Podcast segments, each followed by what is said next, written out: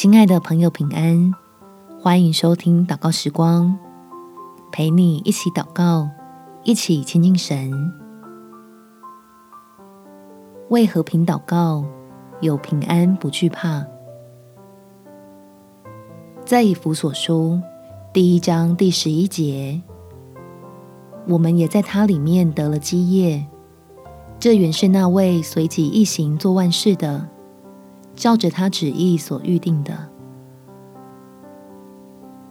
亲爱的朋友，不要为了动荡的国际情势害怕，因为你我在基督里已经有了永恒的基业，所以我们能坚定自己的信心，来到掌权的天父面前代求，求神显明慈爱，施恩怜悯，拯救战火下的百姓。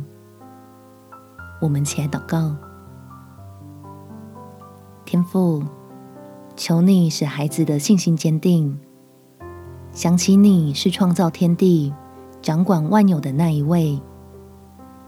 原本那惊慌的心就安定，里面的担忧被真理除去，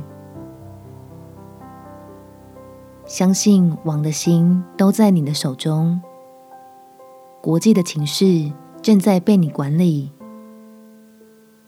所以恳求好施恩惠的神，顾念无辜的百姓，赐下安慰和保护，并且伸手掐起战火，彰显你的荣耀。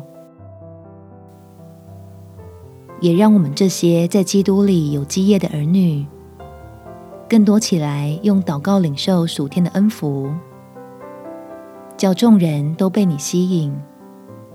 愿意回转归向拯救我们的神，